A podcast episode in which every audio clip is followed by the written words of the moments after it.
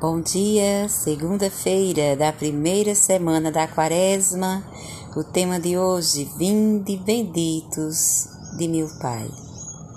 Prepara o ambiente interno e externo para viver mais intensamente esse tempo de oração. Siga os passos da oração proposto no início deste livrinho. Peço a Deus a graça indicada para esta semana. Lembrando que a graça pedida para esta semana é a seguinte: ativar a capacidade de entrar em diálogo profundo com o Senhor, para que a partir daí possamos ser presença de diálogo, reforçando os laços da comunhão com todos Leio o texto bíblico e aqueço o coração com os pontos seguintes. Segundo o relato de Mateus, quando chega ao momento supremo, a hora da verdade definitiva, a única coisa que ficará em pé é que será levada em conta como critério de salvação ou perdição não será nem a piedade, nem, as, nem a religiosidade, nem as práticas espirituais, nem as leis e as doutrinas, nem a fé. O que será levado em conta vai ser apenas uma coisa: o que cada um teve feito ou deixado de fazer em favor dos outros. A fundamentação está no fato de que Jesus se identifica com cada ser humano de maneira especial com aquele que mais sofre, vítima de, da violência, da exclusão, da pobreza, da humilhação. Essa identificação e essa fusão de Jesus com os humanos foi a mim que o fizeste. É tão forte, é tão decisiva que no momento do encontro definitivo com Ele, o critério para entrar no reino não é o que cada pessoa fez ou deixou de fazer para Deus, mas o que fez ou deixou de fazer para os seus semelhantes que cruzaram seu caminho e que clamaram por uma presença solidária e compassiva. A salvação da humanidade está, pois, em ajudar os excluídos do mundo a viver uma vida mais humana e digna. A perdição, pelo contrário, está na indiferença diante do sofrimento. Este é o grito de Jesus a toda a humanidade.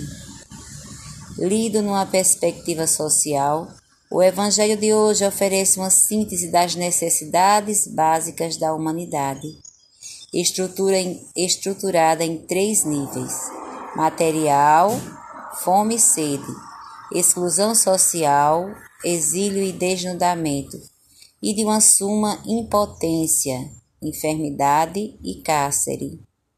O texto não discute a causa desses males, mas toma-o como fatos. Não se trata, portanto, de teorizar sobre eles, mas de buscar uma maneira de solucioná-los. Jesus, o Filho do Homem, é o Rei das Nações. Não aparece como alguém situado fora ou à, à margem da, dos males deste mundo. Pelo contrário, ele assume como próprios todos os sofrimentos e as necessidades de todos os humanos. Tive fome, estive enfermo e encarcerado. De fome, primeiro dos males, ao cárcere, último dos males. Estende-se toda uma cadeia de males que deformam o rosto dos seres humanos e, portanto, deformam o rosto do próprio Deus. Esse sofrimento injusto dos descartados da terra nos ajuda a conhecer a realidade do mundo que estamos construindo. Não podemos conhecer o mundo a partir de seus centros de poder, mas a partir das massas sobrantes, sem rosto e sem nome, dos excluídos, aqueles, que os, os, aqueles para os quais não há um lugar em nosso mundo globalizado. Se essas vítimas, que também mais nos ajudam a conhecer quem somos, são essas vítimas que também mais nos ajudam a conhecer quem somos. Ninguém pode nos interpelar com mais força. Ninguém tem mais poder para nos arrancar de nossa cegueira e indiferença.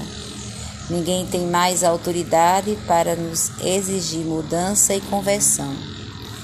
Na expectativa de convivência com os pobres, adquirimos os valores evangélicos da capacidade de celebrar, da simplicidade, da hospitalidade.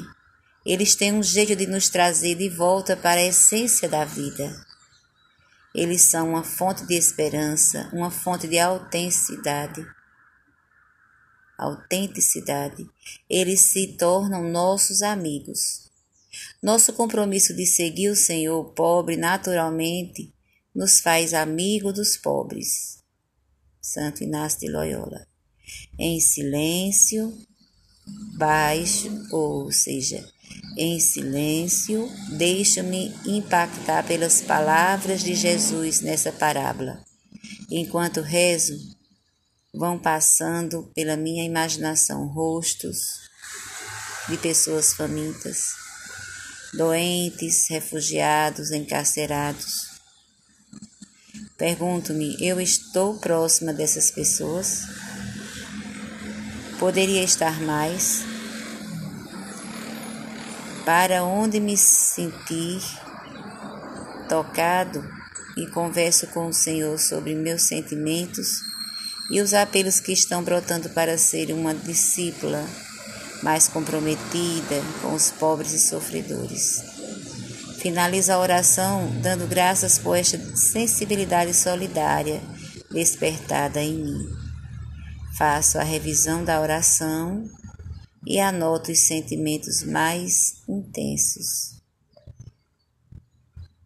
Pai nosso que estás no céu, santificado seja o vosso nome, venha a nós o vosso reino. Seja feita a vossa vontade, assim na terra como no céu. O pão nosso de cada dia nos dai hoje, perdoai as nossas, ofen nossas ofensas, assim como nós perdoamos a quem nos tem ofendido. Não nos deixeis cair em tentação, mas livrai-nos do mal. Amém. Ave Maria, cheia de graça, o Senhor é convosco. Bendita sois entre as mulheres, bendito é o fruto do vosso ventre, Jesus. Santa Maria, Mãe de Deus, rogai por nós, pecadores, agora e na hora de nossa morte. Amém. Glória ao Pai, glória ao Filho e glória ao Espírito Santo, como era no princípio, agora e sempre. Amém. Paz e bem, uma semana santa, feliz e abençoada.